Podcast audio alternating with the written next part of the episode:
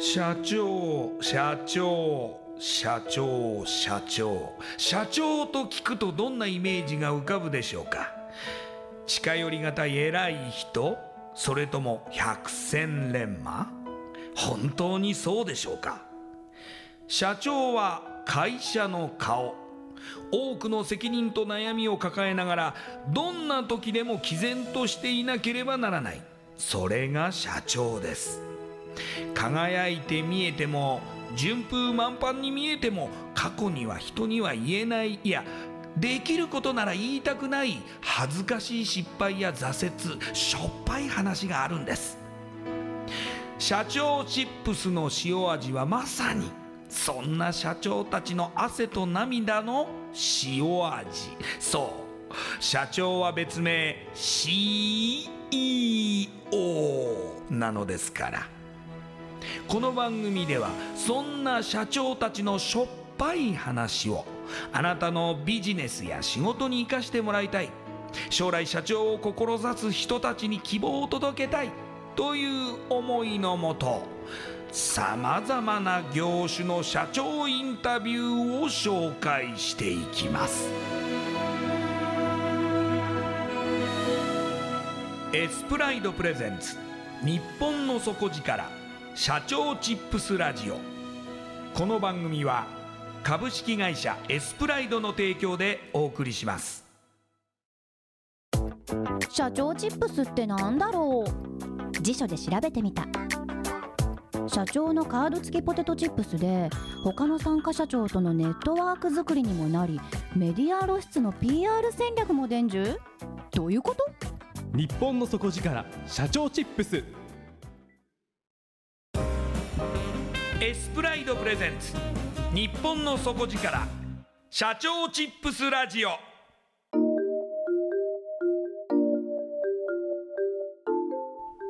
エスプライドプレゼンツ日本の底力社長チップスラジオ。こんばんは。社長応援ナビゲーターの西川真理子です。今夜のゲストは株式会社セレッテ代表取締役上木原光一郎さんです。上木原社長よろしくお願いします。よろしくお願いします。ではですねまず私の方から社長のプロフィールご紹介させてください上木原さんは1974年鹿児島県にお生まれになります。ラグビー漬けの大学時代を過ごされ卒業後は大阪の土木会社に就職。大阪から東京の IT コンサル会社へ転職後笑顔あふれる社会づくりに貢献するため27歳で株式会社セレッテを設立し代表取締役に就任されます。システムの開発、保守、運用などの業務運営に必要なシステムエンジニアを採用・育成し、2009年には中国にも進出されました。現在はミッションコンプリートに必要不可欠なチームワークとエンジニアファーストをモットーに今後の社員のライフワークに合わせた多種多様な働き方を日々実践中でいらっしゃいますそれではこの音上木原社長の汗と涙の塩味エピソードに迫っていきましょう。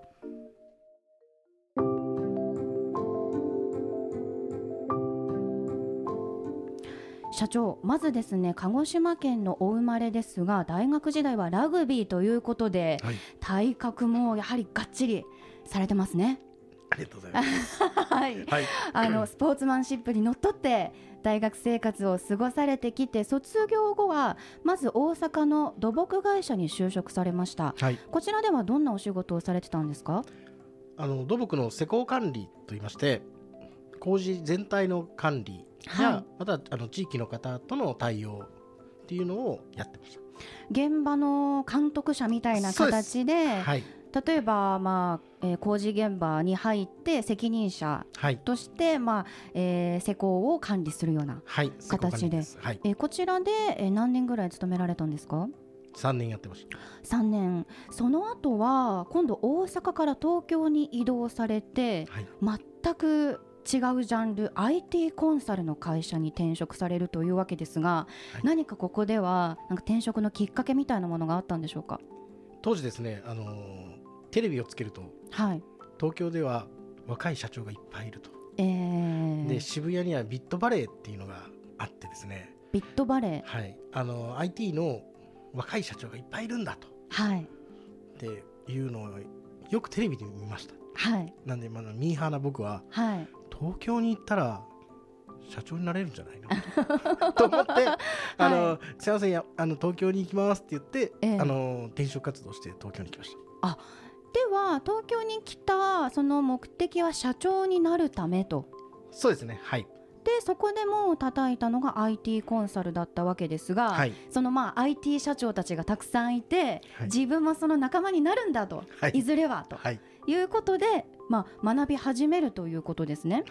最初この IT コンサルの会社では何の仕事からついたわけでしょうか？あのー、大手の店舗さんが新しい店舗を出す時とかに、あのいかに集客をしましょうかっていうところとかをコールセンターを使ったりファックスの DM を使ったりあ、はい、あのまあ、いろんな手法で法人向けにアプローチをするとかっていうこととかをやってました。なるほど、えーとまあ、営業担当という形なんですかね。はい、まあ、イメージはそういうあの営業部分のそのサポートをするっていうようなこととかをやる部署っていうかですか、そういうところにいました。えーえー、でそこで学ぶんですけれどもやはり頭の中には独立するんだっていう気持ちがあったと。はいいうことですね。そうですね。はい、そこから何年後ぐらいで独立されることになるんですか？2年ぐらいじゃないですかね。2年ぐらいで、はい、じゃあもう割と本当にもうすぐトントントンという形で。はいあのー、ちょうどその僕は会社を作った2003年なんですけれども、ええ、当時新しい法案ができて、はい、1円で会社できるよという法案ができたんですよ。はいありましたね。はい、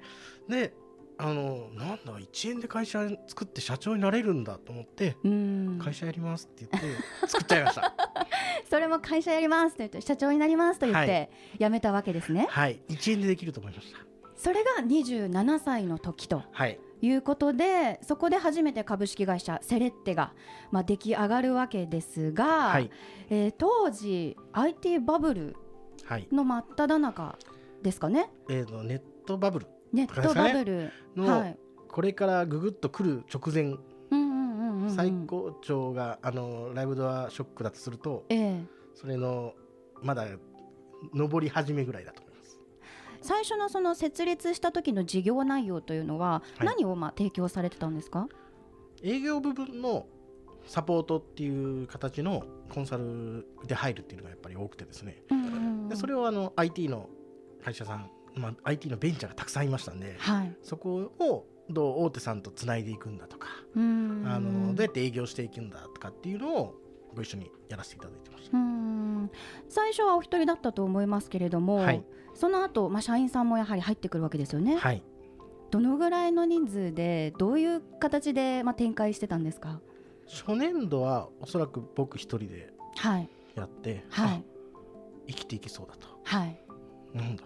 独立して大丈夫だな、えー、っていうのを体感する1年があっという間には過ぎて、はい、よしこれなら人を増やしていけば何？あと2人雇ったら3倍、うん、売り上げみたいな感じで、うんうんええ、あの未熟な経営者の僕は誰か採用しようと。はい、で最初にあの、まあ、僕はラグビー部っていうのがあったんで、え、体育会だと、はい、って言って新卒か何かを取ったんじゃなかったかなと思います。はい、あやはりそのスポーツマンシップのところが共感できるような、はい、営業がもう一人増えれば、はい、自分と同じように営業してくれるだろうと、はい、思ったわけですね。ね。実際はどうだったんですか？いや残念ながらあの人を増やせば増やすほど、はい、お金がなくなっていくんですよね。うん。で売上はというと、まあ、少しずつ伸びてるんですけども、うん、よく見ると全部僕の数字だなみたいな。感じでした。結局その営業ができていたのは社長お一人で、はい、人件費だけがかさんでいく状況になってしまったと。はいはあその状況はしばらく続くんですか？最初の数年はやっぱりそういうところで苦戦していくっていう感じですね。うん。最初に事務所を設けたのってどちらなんですか？一番最初南青山。南青山、はい、また引っ越しが好きで、ええ、だいたい1年おきぐらいに新しいオフィスに人が増える引っ越そう越したりしてました。またすごいなんか経費がかかりそうな話ですけれども、やっぱりあの数人規模の間は、はい、そんなにあの引っ越しにコストがかかるってないんですよね。うん。うん、はい、なのであのまあまあフットワーク軽く、ええ、今までで一番このオフィス良かったなっていうところってどちらですか？良かったなってあのでガラス張りで、かっこいいなっていうのは汐留のビルですね。汐留、はい、まあもう聞いただけでなんかキラキラしてますけれども、はい、その時っていうのは何年ぐらいの話ですか？2006年7年。2006年7年ですと起業されてから3年4年ぐらいのタイミングで、はいはい、その当時っていうのはさっきのお話からいくとあまり順調でないタイミングですよね。そうですね。でもなんていうんですかね。まあメンバーもこう激しく入れ替わるんですけれども、はいはい、で今回の僕らのメンバーならいけるんじゃないかっていう、うん、あの気合を込めて ここで行くぞと。って言って引っ越したところでしたね。移転すればうまくいくんじゃないかなという思いました、ね、期待を込めての汐留だったわけですね、はい。はい、で実際は振るわなかったと。そうですね。結局そのあれですよね。あの社長を一人で営業する日々になってしまったっていう時代ですよね。そうですね。うん。当時どういう毎日だったんですか？あのー、初めて、はい、実は自分の財布にお金がないと。1円も入ってない。もうもうそうですね。定期券が入ってたんで、はい、あの通勤ができてたんですけども、はい、ご飯どうしようかなっていう時に、うんうんうん、自分人生で初めて自分のお弁当を自分で作ってみました。あというのはその自分でお弁当を作らないといけないぐらい苦しかったとそうですね。実際は。い。うことですね。はい、うん。であのご飯を炊いて、はい、サバ缶持って 会社に行ってました。おかずはサバ缶だけと、はい、いうことですね。この生活はどのぐらい続きましたか？3か月4か月は続いたんじゃないかなと思うんですけども。うん長いですね、はい、サバ缶生活、はい、ただまあその良くなるんじゃないかと思って引っ越しして汐留に移転したんだけれどもやはりその自分と同じように営業してくれるような数字を残してくれる社員には出会えずに、はい、しばらくは自分だけで営業する生活が、まあ、割と続いたと。そうですね。まあ、みんなもおそらくあの当時のメンバーも俺も一生懸命やってると、はい、みんな思ってると思うんですよ。まあ、ただあの結果的にはあの数字につながらなかったかなっていうところでしたかね。その、まあ、期間を積み上げて2017年ぐらいにはその社員さんも増えて、はい、割とその体制が整ってきたということなんですけれども、はい、改めてその当時はどういう、まあえー、サービスを提供していてどんなことを、まあ、注力して行っていたのかっていうのをお話しいただいてもいいですか？はい当時ですね、あのー、いろいろな iPhone や Android っていうのがもうあの一般にだいぶ普及されるようになって、はい。えー、そのスマホ上でのアプリケーションスマホアプリって言われるやつであったり、えー、スマホアプリのゲームとかっていうのを作るっていうことを頑張ってやってました。ではその時代に合わせてそのコンテンツの開発みたいなことも行うということですよね。そうですね、はい、ということはやはりそのエンジニアさんが社員さんでたくさんいらっしゃって、はい、で営業も部隊も別にいらっしゃってという形のエンジニアとその営業部隊っていう両軸で、はい、あのまあ、採用されてると思うんですけどもエンジニア、採用するの大変じゃないですか。大変です。大変ですよね、はい、もう超売り手市場でそうですね。どこもエンジニア欲しい、はい、人手不足の中でどうやってこんなにも採用を実現されているのかなっていうのが伺いたいなと思うんですけども、はい、即戦力の中途採用、うん、はい、やっぱり欲しいねと。思いますんで、はい、そこは僕らの1対1でこう知り合うような、うん、あのいろんな集まりとかに行って、うん、あと飲み会とか、ただそれでもやっぱり数って限られてますんで、えーまあ、ずっとやってきてるのは新卒の採用。新卒。はい。新入、えーまあ、大学生からや、えー、専門学校生っていうのの、えー、新入社員をたくさん迎えていくっていうことを長年やってきています。ということは本当に全く未経験の段階からエンジニアを育てていかないといけませんよね。そうですね。うん。でもでもあえてその新卒を採用するというのにはどういう思いがあるんですか、はい、あの僕たちがやりたいこととか、考えてることっていうのをある意味真っ白な形で受け入れてくれて一緒に考えてくれるので、はい、そういった人の方が僕らの思いっていうのは伝わりやすいかな、まあ、どちらかというとあの僕らのその笑顔を作っていくっていうところを大事にしてるので、はい、エンジニアさん、まあ、多くあるのがこのパソコンに向かっていることが仕事だって思いがちなんですけど、はい、いやでも笑顔を出すのはお客さんなのでお客さんの顔がどうなんだろうっていうのを気にしてくれるような人が欲しいよねって思うんですよね。なんでそういうことを気にしてくれることが大事なんだよっていう価値観を入れられるのってやっぱりこう新卒のメンバーかなっていうふうに思って、新卒のメンバーっていうところの採用には頑張ってやってきたかなっていうところ。今日もお話ししていて社長の笑顔がもう本当に印象的です。ごくあのがっちりしたお体なんですけれども、はい、お顔は本当に優しい笑顔で、はい、もうきっと新卒の学生の皆さんもあの社長のお話だったら耳を傾けるんじゃないかなと。またちょっとエンジニアって硬いイメージあるじゃないですか、はい、ちょっと難しいようなイメージ、でもその今のお話ですと笑顔が大事と。ということはやはりその人柄とか、はい、そういうところも重視されてるってことですよね。そうですね。はい。うんそういうことですね。でも私ちょっとあのー、打ち合わせの時に伺ったお話でびっくりしたことがあったんですけども、はい、その2年前に奥様が亡くなられていて、はい、でその奥様を亡くされる前にその病気っていうことが判明した際に会社をまあ、手放そうとい。う決断をされたんですよね。はい、そうですね、はい、でその今おっしゃっていた社員さんもその一緒に手放すという大きな決断をされた、はい、けれどもやはりそのぐらいご家族を大事にするっていうこともご自身の人生の中では選択されていて、はい、それでまた今戻ってきて、で新しく会社をリスタートされているとい。うお話を聞いて、はい、本当に非常にまあ衝撃を受けたんですけれども、はい、でもその時の経験と今もその社長ご自身で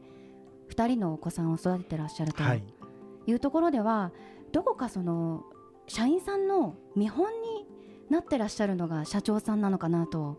思ったんですけれども、はい、あの僕もそういうところはやっぱり意識してまして、はい、みんなあの家族って一番やっぱり大事だなと思うんですよね。であの仕事と家庭とどう両立していくのと、はい、っていうのってあのおそらく子育て結婚したり子育てする中でみんな悩んだり考えることあると思うんですけど、はい、まあ、その長い人生の中で子育てってやっぱりこうある限られた期間だと思うので、はい、まあ、その期間をうまく付き合いながらどう仕事にあの携わっていくんだろうかっていうのは柔軟性を持って僕らの会社の中ではできるようにしていきたいなって思ってますと。でそれどういう形でできるかなっていうのはやっぱりまず僕が何て言うんですかね手本になってやっていけばいいかなっていうのを、まず自分が実践してみようと。ね、子育てももちろん大事だし自分の仕事ももちろん大事っていうのをこうチャレンジしていけるような場所であってほしいなっていうのがうちの会社で目指しているかなっていうところがあります。またその上木原社長のお人柄がすごく表れているなと思ったのがその一度手放した、まあ、その事業を今は別の会社となっていると思いますけれども、はい、そこに行ってしまった社員さんたちにも今もなお慕われていると。いうお話を伺って、はい、その今のセレッテさんのイベントがあれば当時の社員さんたちも参加されると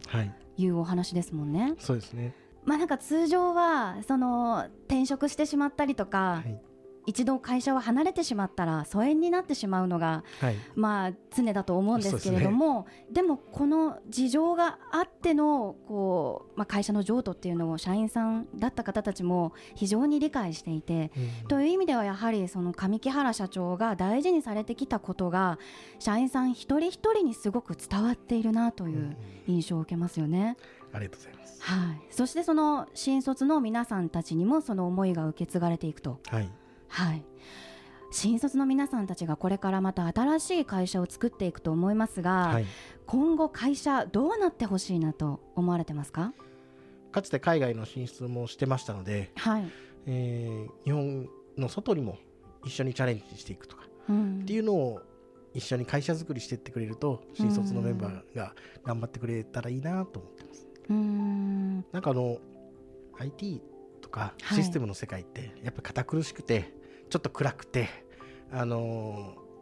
ー、自分一人良かったらいいよねって思われそうな気がするんですけどそうじゃなくてその IT とかシステムとかそういったデジタルなツールを使ってどうみんなが豊かになっていくんだろうかどうみんなが笑顔であの生活できるんだろうかっていうことに僕らがちょっとでも貢献できるような会社になったら社会的な意義はあるんじゃないかな存在意義あるんじゃないかなって思ってます今夜のゲストは株式会社セレッテ代表取締役上木原光一郎さんでした。ありがとうございました。ありがとうございます。インパクトのある PR がしたいけどどうしたらいいのか。採用の時学生の印象に残せるようなものがあればな。社長同士のつながりを作りたいんですけど。社長さん悩んでいませんか？その悩み解決しましょう。日本の底力社長チップス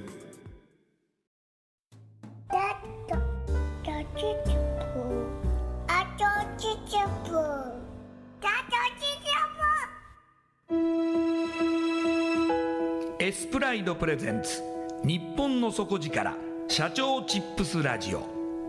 この番組は株式会社エスプライドの提供でお送りしました。